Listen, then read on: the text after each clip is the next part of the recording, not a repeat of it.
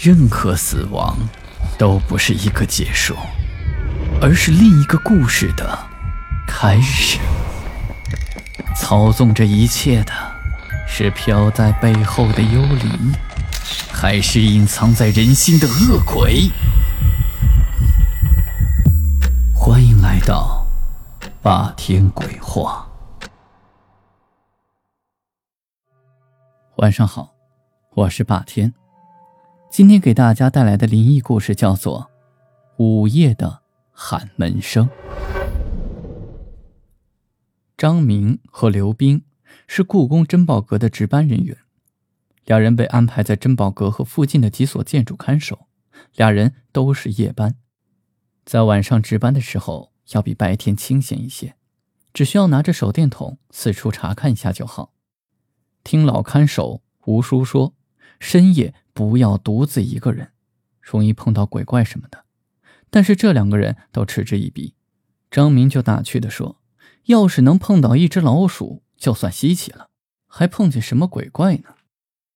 两人不当一回事儿，每次都是独自巡逻着。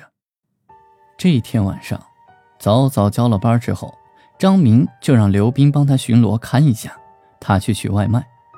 刘斌见有吃的了，便答应了他。就来到了张明的看守区巡逻了起来。没过多久，张明便掂着一袋子的吃的和几瓶啤酒跑了回来，然后把东西放到值班室内，就去找刘斌，让他回到他看守的区域。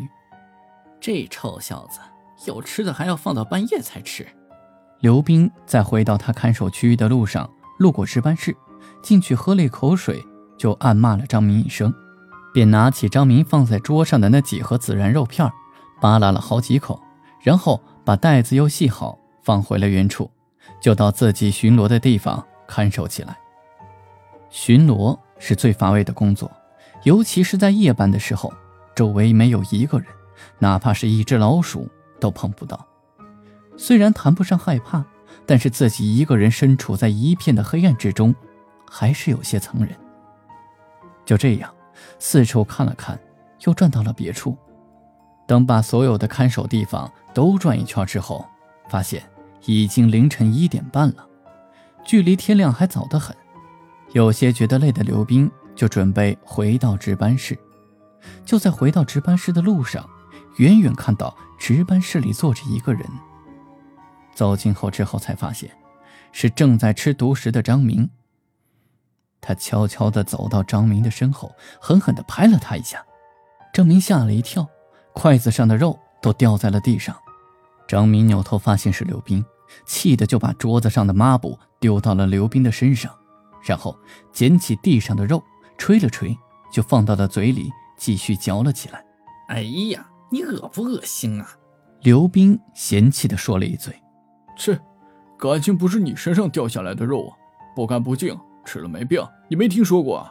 张明厚着脸皮说道：“哎哎，我说你，你竟然不等我回来，自己在这吃独食！少在这抱怨了！我告诉你，我才吃了几口而已。我在这等你等了一个多小时都没见你过来，谁知道刚吃几口你就进来了。得得得得得，哎，我不听你解释。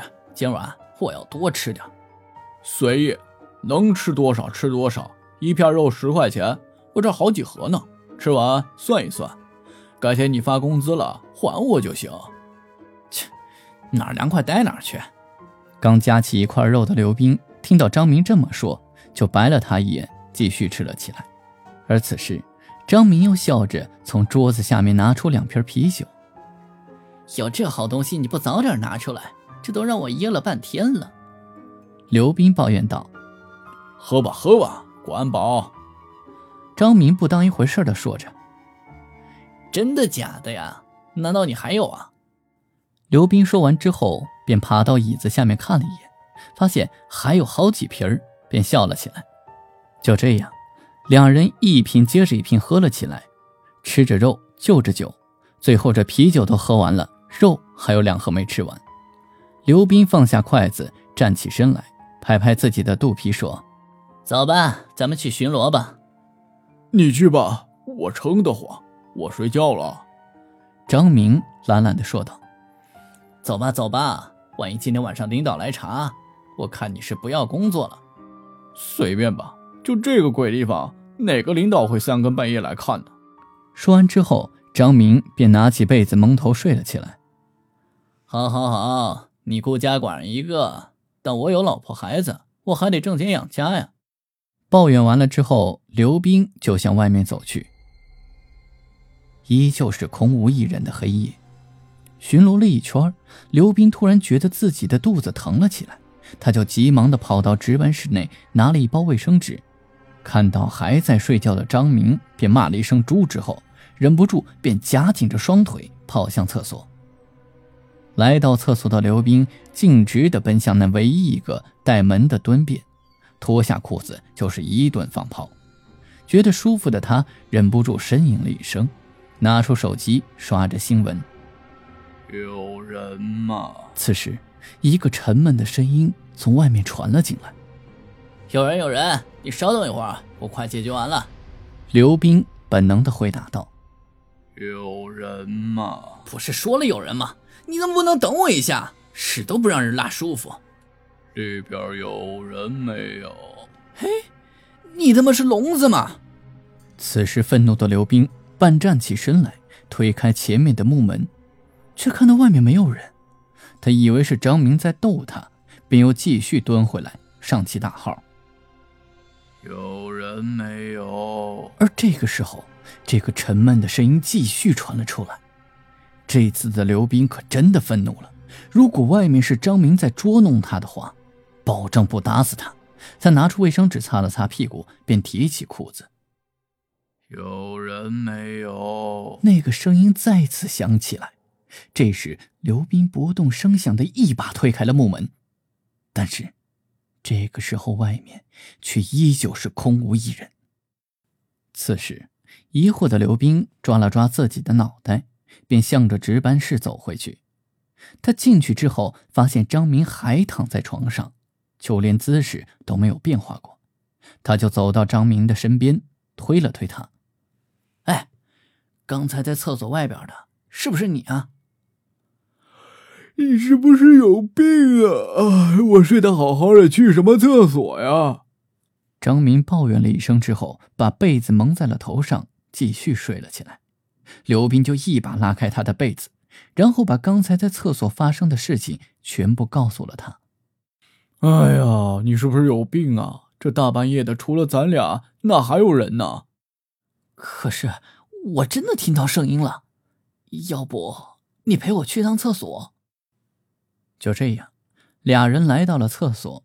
在路上的时候，两人就商量，这次换张明进去上厕所，刘冰在外面看着，只要看到那个人，保证不打死他。张明进了厕所，便关上了门。刚准备脱下裤子蹲下来的时候，就听到有人在喊：“有人没有？”张明不搭理他，就蹲在那里默不作声的方便着。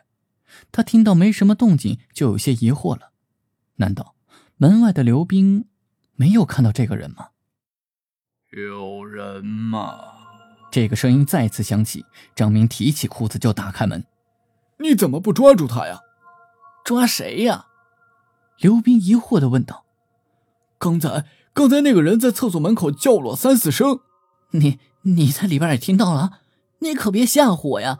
我这一直在外面看着呢，没没人叫呀。刘斌此时慌张的说着。就在这时，那个声音再次的从厕所里面传了出来：“有人吗？”此时的张明看着刘斌，两人四目相对。吓得屁滚尿流的就跑回了值班室，之后，两人就在值班室里一夜没睡，直接熬到了天亮。这第二天，就辞职了。此时，坐在值班室里，老看守吴叔拍了拍从厕所里拿出来的蓝牙音响，自言自语的说道：“哼，就你们玩忽职守。好了。”今天的故事就讲到这里，我是孙霸天。听完故事，记得点亮右下角的小红心，欢迎订阅、关注、打赏，给霸天更新的动力。午夜论奇案，民间言怪谈，这里是霸天鬼话，我们下期再见。